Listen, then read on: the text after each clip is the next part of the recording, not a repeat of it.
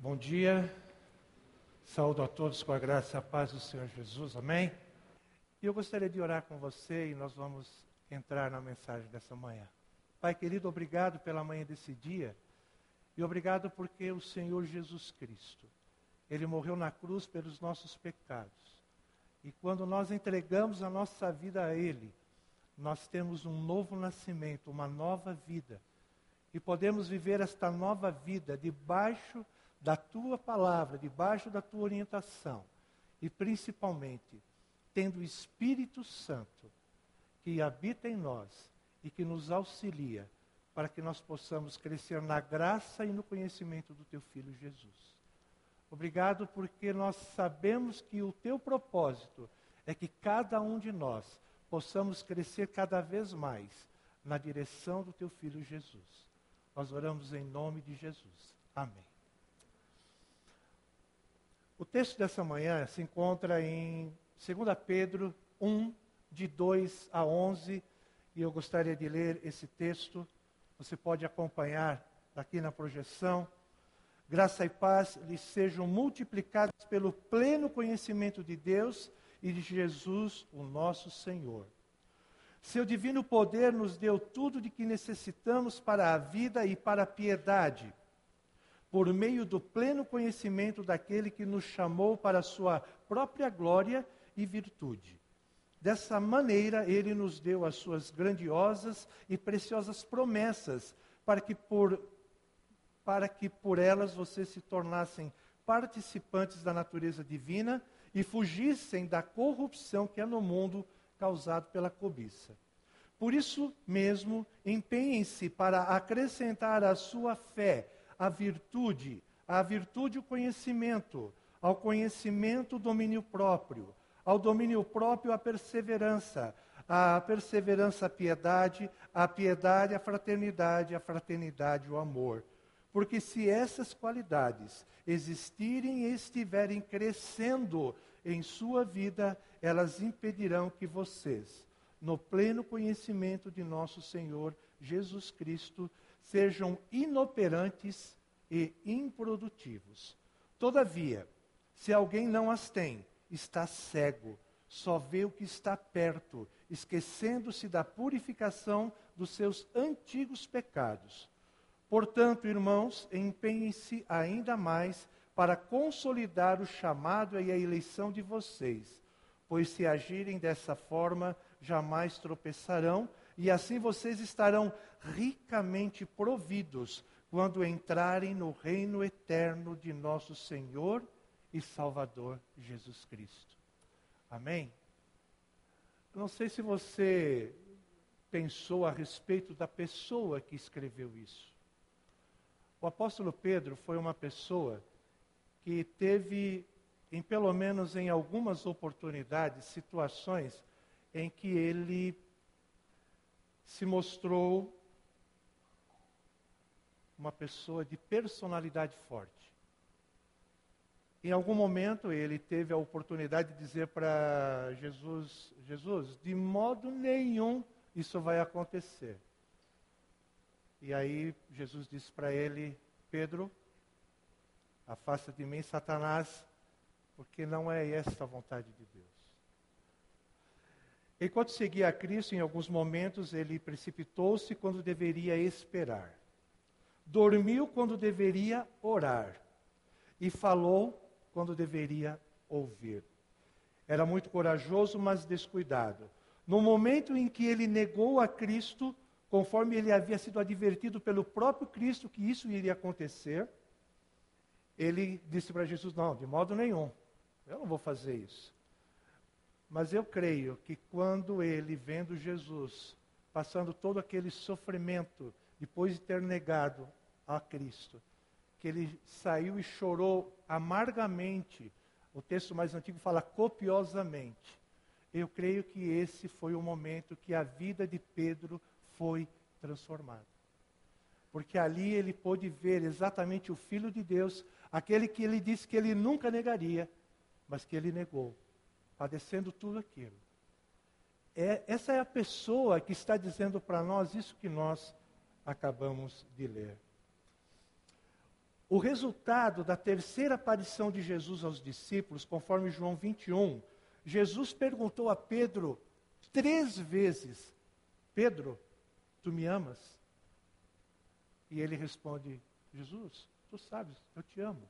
Aí Jesus fala para ele: apacenta as minhas ovelhas. Falou três vezes. O texto diz que Pedro ficou extremamente triste com aquela pergunta. E veja que na terceira vez, conforme o verso 17 do capítulo 21 de João, Pedro responde para Jesus: Senhor, tu sabes todas as coisas e sabes que eu te amo. Esta declaração de Pedro ressalta o conhecimento de Cristo sobre todas as coisas e não o domínio que Pedro pudesse ter de alguma situação. Reconhecemos a presença de Deus através do Espírito Santo na vida de Pedro. E ele nos escreve duas epístolas, aonde na primeira ele enfatiza a graça de Deus. É a graça de Deus que nos salva. É por causa da graça de Deus que hoje nós podemos estar aqui reunidos. E nessa segunda, ela, a ênfase dessa segunda epístola é sobre a necessidade do conhecimento da pessoa de Deus. E ele ainda afirma em 2 Pedro 3,18: Cresçam, porém, na graça e no conhecimento de nosso Senhor e Salvador Jesus Cristo. Você tem aí um esboço, e eu gostaria que, se você pudesse completar algumas palavras, para que depois você possa novamente reler, fazer novamente uma avaliação dentro do seu coração sobre tudo aquilo que vamos estar falando nesse momento. O primeiro ponto fala: graça e paz sejam multiplicadas pelo conhecimento de Deus e de Jesus, o nosso Senhor. Então você tem aí as palavras multiplicadas e conhecimento. O desejo de Pedro é de que nós, at através da graça de Deus, cresçamos cada vez mais na direção de Deus. Multiplicados, uma coisa que não é estático, mas uma coisa que tem um movimento natural. Nós precisamos multiplicar dentro da nossa vida o conhecimento de Deus. O segundo ponto, o que necessitamos para a vida e a piedade Deus nos dá. Lá em 2 Pedro 1, 3. Você tem as palavras vida e piedade.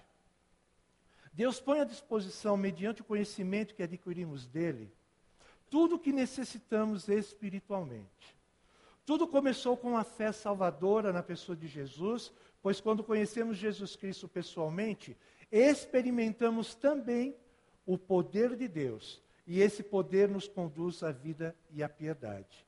Devemos lembrar que o pecador está, o pecador morto, salvo, estava morto, e que somente Cristo pode ressuscitá-lo dentre os mortos. Ao nascermos pela fé em Cristo, Deus nos dá tudo do que precisamos para essa nova vida e piedade. E aqui piedade indica devoção total a Deus. Ele é o primeiro e o único na nossa vida. Algumas pessoas dedicam o tempo de suas vidas para outras coisas. Mas nós precisamos entender que, como cristãos, como pessoas que foram salvas por Jesus, o nosso primeiro e principal objetivo é o nosso Deus. Nós precisamos viver por Ele e para Ele. Por isso que Jesus, quando resume os mandamentos, ele diz: Amarás o Senhor teu Deus de todo o teu coração, de toda a tua força, de toda a tua alma porque se você colocar o Senhor Deus em primeiro na tua vida, todas as outras coisas vão vir naturalmente. Você vai conseguir amar o próximo como a ti mesmo. Você vai conseguir dar tempo à sua família. Você vai conseguir entender qual é o propósito de Deus dentro do corpo de Cristo, porque Ele te deu esse ou aquele dom para que você o use dentro do corpo de Cristo. Lembre-se, o dom que Deus dá é para a edificação da igreja. E se você está usando isso fora, um princípio pelo menos está errado. Porque se dom espiritual é capacitação para a edificação do corpo de Cristo, as pessoas lá fora estão precisando de uma outra coisa da tua vida. É de que você demonstre amor por elas e que você pregue o evangelho para elas. Mas aqui, o dom espiritual é para edificação. No terceiro ponto, Deus nos chama para sermos participantes da natureza divina. Natureza divina. 2 Pedro 1 a 4. Dessa maneira, ele nos deu as grandiosas e preciosas promessas para que por elas vocês se tornassem participantes da natureza divina e fugissem da corrupção que é no mundo, causada pela cobiça. Deus nos fez grandes promessas e elas estão todas contidas em Sua palavra. E através delas somos capacitados. Tudo que você precisa para a sua capacitação, você vai receber através do estudo, do conhecimento da palavra de Deus e do teu relacionamento direto com Deus. Recebemos a natureza de Deus e ela nos ajudará a fugir da corrupção que há no mundo e que é causado pela cobiça. Somente a natureza perfeita de Deus pode causar uma verdadeira transformação no coração daquele que se entrega a Jesus, seu Filho. A humanidade está sob a escravidão da corrupção, mas o cristão compartilha da liberdade e crescimento, que fazem parte do fato de possuir a natureza divina. Devemos lembrar que a natureza determina o desejo, e esta mesma natureza determina o comportamento. Ela também determina a escolha do ambiente e ainda determina a associação. Ouve só essa frase: se a natureza determina os desejos, e se temos dentro de nós a natureza de Deus, então devemos buscar e desejar por aquilo que é puro e é santo. Você sabe como que vive um cachorro dentro de uma casa? Dentro da sua casa, se você tem cachorro? Se você sai, quando você volta, ele faz a maior festa.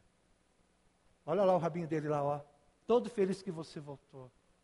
É da natureza do cachorro, ele é sociável. Se você treinar, ele vai ser até obediente, ele vai fazer tudo que você mandar. Até como vem em filme americano, vai lá buscar o jornal lá fora, né? Fala coisa interessante, né? Agora, e o gato? Fala pro gato, rola, rola gato. Deita gato. Fica de pé. O bicho que não é sociável. Se você tem gato, não leve a mal a minha, o meu comentário. Por quê? É da natureza do gato isso. O gato é um bicho individual, individualista. Você pode ver, por isso que brincam com ele, que ele tem sete vidas, porque a gente pega um que é matar, né? Esganar. Ele pega com a unha aí, rasga a cortina, estraga ali o, o, o puff e vai fazendo uma série de coisas. Não que o cachorro não faça isso. Mas eu lembro que nós moramos num apartamento lá em Porto Alegre e nós tivemos um cachorro dentro do apartamento. Até que ele aprendesse que fazer as suas necessidades era no banheirinho, levou um tempo. Mas uma coisa interessante: enquanto o banheiro estivesse limpo, jornal limpinho, bonitinho, ele ia lá e fazia. Se não tivesse, só tinham duas alternativas. Ele segurava o máximo. Se não desse, ele fazia em outro lugar. Mas você aprende com o bicho. Então é importante que a gente saiba de que, dentro da natureza, dentro do que Deus criou, os animais, eles têm as suas características, eles vivem dentro dos seus grupos, eles fazem as suas associações. Outro dia eu estava ouvindo alguém falar a respeito aí de uma certa ave, de que ela só se reproduz com o mesmo gênero dela. É, sei lá, um periquito verde, certo? E que aconteceu uma coisa que não é normal. Ele se acasalou com uma periquita amarela. Não é normal. Mas existem associações. É natural para aquele bicho ou para aquele ser viver dessa maneira. O que eu estou dizendo aqui, E eu quero repetir essa frase. Se a natureza determina os desejos, se temos dentro de nós a natureza de Deus, então devemos buscar, desejar por aquilo que é puro e santo. Como que era a nossa vida quando nós não conhecíamos a Jesus? Quais eram os desejos que estavam no nosso coração? O que, que nós fazíamos e que com certeza sempre desagradou a Deus? E mais, e quando nós recebemos a presença de Jesus na nossa vida e continuamos a pecar e a cometer pecados que com certeza não agradam a Deus? É porque a nossa natureza, ela não foi totalmente transformada. A natureza divina não foi totalmente instalada dentro de nós, ao ponto de promover na nossa mente, no nosso coração, um desejo de que as coisas que desagradam a Deus fiquem fora da nossa vida e que nós vamos continuar vivendo fazendo aquilo que nós gostamos, dos pecados que nos dão prazer. Nós precisamos ter uma mudança completa no nosso pensamento e no nosso coração, permitindo que a transformação que o Espírito Santo quer fazer na nossa vida seja completa. E essa transformação só vai acontecer quando a natureza divina for totalmente dominante dentro de nós. Devemos viver no ambiente espiritual condizente com a nossa natureza. E devemos nos associar com o que é próprio da natureza espiritual. Ou seja, a vida piedosa é a única vida normal e produtiva que o Filho de Deus pode ter. A vida de piedade é resultante do cultivo da nova natureza no seu interior e com a natureza divina implantada em nós, nos livramos da contaminação e da corrupção desse mundo. Por que a palavra corrupção? É tão comum e tão voga, nós estamos ouvindo direto, né? Parece que vivemos realmente na cidade da corrupção, mas isso não é peculiar a Brasília, mas é peculiar aonde estiver o homem e o, e o seu desejo, a sua ganância, a sua cobiça. Então, toda vez que nós pensamos nessa palavra, nós podemos ver de que a natureza do homem está corrompida. E ela precisa morrer e nascer de novo em Jesus Cristo. E somente Jesus Cristo pode trazer a vida àquele que está morto. Aquele que está morto nos seus pecados, nos seus delitos. Só Jesus é que pode trazer a vida a essa pessoa. E aí sim nos livrarmos da corrupção, sairmos fora da corrupção. No ponto 4, existem qualidades de caráter que produzem uma vida cristã completa e frutífera. O texto nos fala, por isso mesmo, empenhem-se para acrescentar à sua fé a virtude, à virtude o conhecimento, ao conhecimento o domínio próprio, ao domínio próprio, a perseverança, a perseverança, a piedade, a piedade, a fraternidade e a fraternidade, o amor. Se você colocar as sete palavras, você vai encontrar as seguintes palavras. A primeira delas ali você vai ver. Acrescentar o que? A fé, a virtude. No ponto 4.1 você vai colocar a palavra virtude. No seu significado básico, a palavra virtude, ela quer dizer excelência. Há um pensamento grego, ou os filósofos gregos tinham um pensamento a respeito da palavra virtude, que para ele é o resultado de, do cumprimento de alguma coisa, de você fazer bem feito. Quando você faz uma coisa muito bem feita, então você poderia dizer assim: olha, virtude. Nós devemos glorificar a Deus, pois temos a natureza de Deus dentro de nós e isso demonstra excelência porque cumpre o nosso propósito de vida. Há um outro canto que fala, né? Eu nasci para te adorar, eu vivo para te adorar. Mas isso só existe se Jesus Cristo está na sua vida, porque você não pode adorar a Deus se você não tem a transformação feita por Jesus Cristo através do Espírito Santo. E para glorificar a Deus, somente as pessoas que vivem esse amor de Deus na sua vida e que foram transformadas. Devemos ter em nós produzidas qualidades divinas que nos tornem cada vez mais semelhantes a Jesus Cristo. Por isso que pela fé nós chegamos em virtude. Depois de virtude nós chegamos em conhecimento. A fé ajuda a desenvolver a virtude que por sua vez ajuda a desenvolver o conhecimento. E aqui o termo conhecimento significa conhecimento pleno ou conhecimento crescente. Claro, se você tiver um conhecimento crescente, o resultado é um conhecimento pleno. Conhecimento total. Conhecimento de quem? De Deus. Ele é o nosso propósito, ele é o nosso alvo de conhecimento. Mas veja, não é um conhecimento intelectual, gente, mas um conhecimento vivencial. A cada dia eu vivo diante de Deus e vou conhecendo Ele mais e mais. Uh, esse conhecimento não se desenvolve automaticamente, mas é resultado da nossa obediência à vontade de Deus. Queria ler aqui um texto, eu não estou mencionando outros textos, até porque o nosso tempo não é grande, já estamos bem adiantados. E só gostaria de ler esse texto de João 7,17, que nos diz assim: Se alguém decidir fazer a vontade de Deus, descobrirá se o meu ensino vem de Deus ou se falo de mim mesmo. Jesus está nos incentivando a conhecermos a Deus, a buscarmos a Deus. 4.3, domínio próprio, que é a próxima palavra. Ela significa autocontrole. Bem direto. Como cidade derribada que não tem muros, assim é o homem que não tem domínio próprio. Provérbios 25, 28.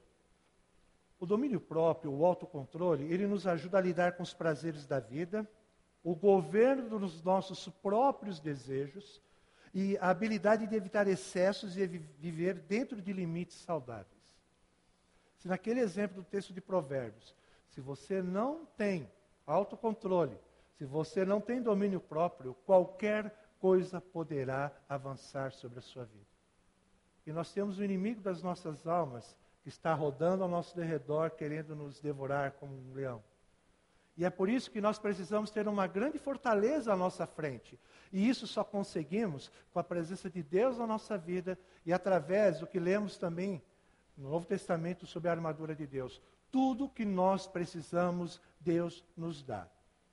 Nós é que precisamos buscar em Deus tudo isso para que nós possamos estar protegidos e estar crescendo na direção do nosso Deus.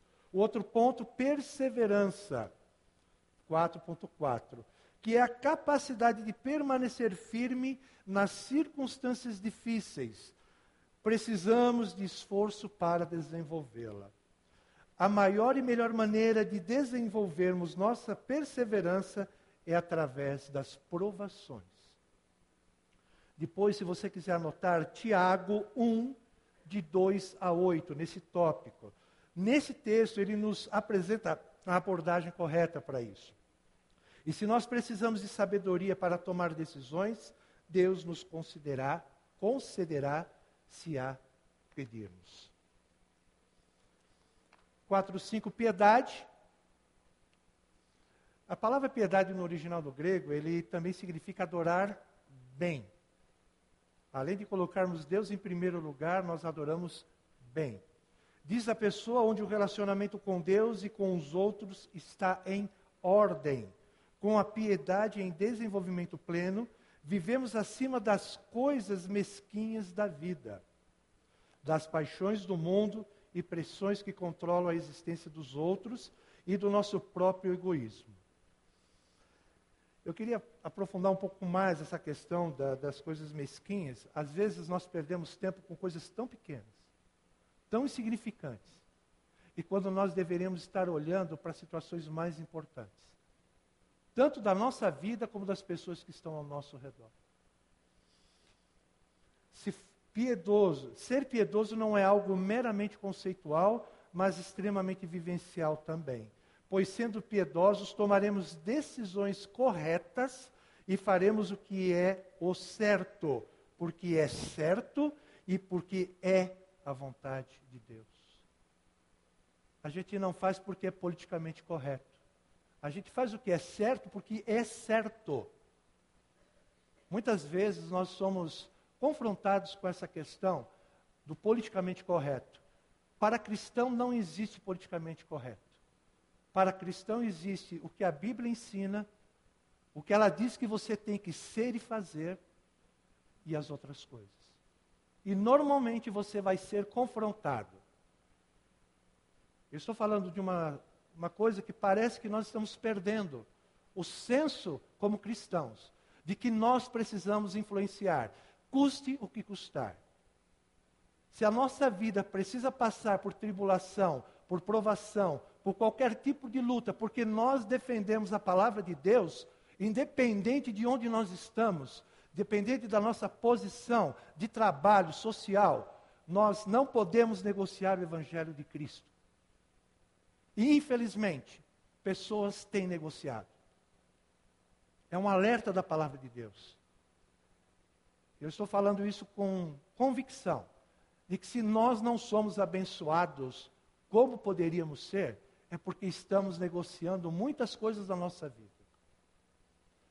E eu creio que Deus tem bênçãos maravilhosas. E a primeira bênção que eu tenho para a tua vida é de que com Jesus Cristo você tem certeza de vida eterna. E parece que nós queremos negociar com os prazeres da vida. Estamos trocando a bênção da vida eterna por coisas materiais, por coisas desse mundo, quando na verdade nós não somos deste mundo. É a palavra de Deus que nos diz isso. 4.6, fraternidade e amor. Eu juntei as duas palavras porque as duas elas vão trabalhar juntas. Quem ama Cristo também deve amar seus irmãos. Devemos praticar o amor fraternal não fingido. E não fazer de conta que existe amor. Seja constante o amor fraternal. Hebreus 13, 1. O amor pelos irmãos e irmãs em Cristo é um sinal de que a pessoa é nascida de Deus. 1 João 5, 1 e 2. Além do amor fraternal, precisamos também ter o amor sacrificial que Jesus demonstrou ao morrer na cruz. O amor que Pedro nos fala em 2 Pedro 1,7 é amor ágape. Amor que Deus demonstra pelos pecadores perdidos. E observe o seguinte: com amor fraternal, ama-se por causa das semelhanças. Mas quando existe amor ágape, ama-se apesar das diferenças. Vou repetir. Com amor fraternal, ama-se por causa das semelhanças. Mas quando existe amor ágape, ama-se apesar das diferenças. E é isso que Cristo quer de nós. Essas qualidades do caráter cristão são geradas pelo Espírito Santo. indo para o final, já que nós falamos sobre tudo isso, existe algum balizador para a nossa vida para dizer que nós estamos vivendo uma vida de crescimento cristão? O apóstolo Pedro nos mostra, através dos versículos 8, 9, 10 e 11, alguns pontos que nos são balizadores. Como podemos ter certeza que estamos crescendo, espiritual, crescendo espiritualmente? Então vamos aos três. Primeiro, frutos. E o texto fala: porque se essas qualidades existirem e estiverem crescendo em sua vida, elas impedirão que vocês, no pleno conhecimento de nosso Senhor Jesus Cristo, sejam inoperantes e improdutivos. Crente que não produz fruto é improdutivo. E nós precisamos produzir frutos. Se nós estamos ligados na videira verdadeira que é Jesus Cristo, conforme o texto de João 15, nós produzimos frutos. E ali ele ainda nos fala: se não produzimos, ele corta fora. O próximo, visão, verso 9.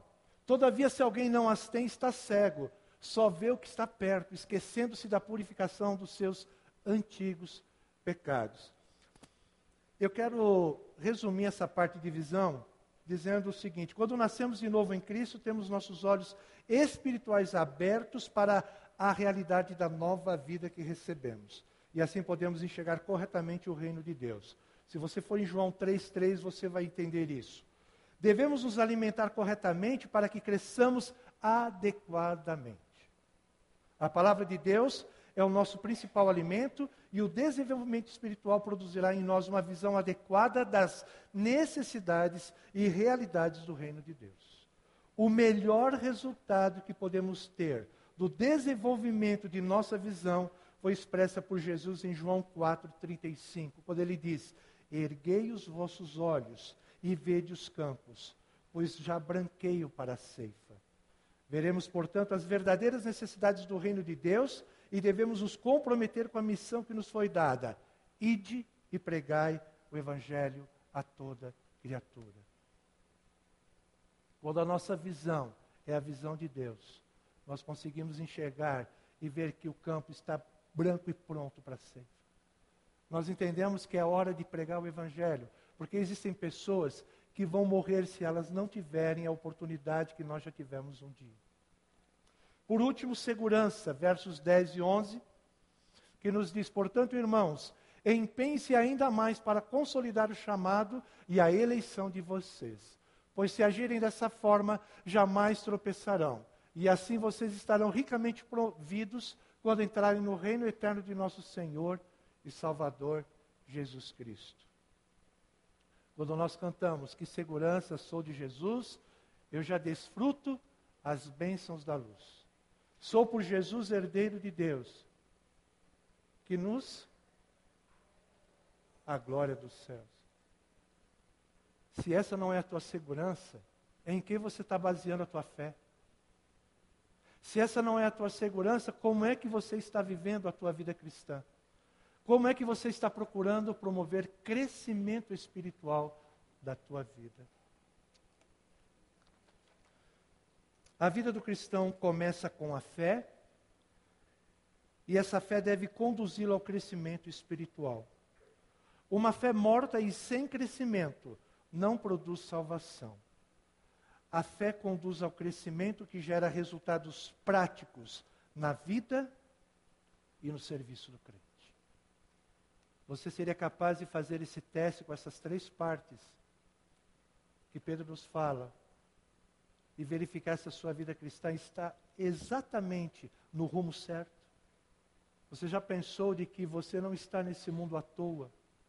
De que a vida cristã, que foi dada por Jesus depois que você o recebeu, é para viver para a honra e glória de Deus que fez isso por você?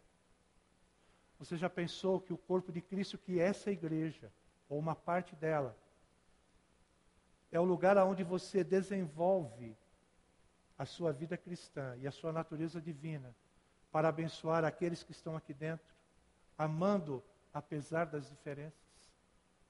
E você já pensou que a tua responsabilidade lá fora é ser sal e ser luz para que as outras pessoas venham conhecer o amor de Deus? É um grande desafio. Para mim e para você. Porque buscarmos o crescimento espiritual é algo que faz parte da nossa vida da nossa nova natureza. E eu espero nessa manhã que eu e você possamos estar trilhando o melhor caminho, que é o caminho que Jesus Cristo traçou para cada um de nós. E esse caminho nos leva a uma excelência, que é a pessoa do Senhor Jesus. Que Deus nos abençoe e que possamos viver para a honra e glória do nosso Senhor. Amém? Vamos orar. Pai querido, nós te louvamos e te agradecemos, porque o apóstolo Pedro quis nos incentivar para que nós andemos no teu caminho de uma forma digna, de uma forma que venha glorificar o teu nome. E ele nos dá as orientações para que a nossa vida cristã cresça de uma forma maravilhosa diante da tua presença. Obrigado, Senhor, porque o Senhor nos dá tudo o que nós precisamos para que possamos crescer na estatura e perfeição do varão perfeito que é Jesus Cristo. E que nós possamos viver para a tua honra e para a tua glória. E que sejamos sal e luz. E que teu nome, Pai, seja glorificado através das nossas vidas.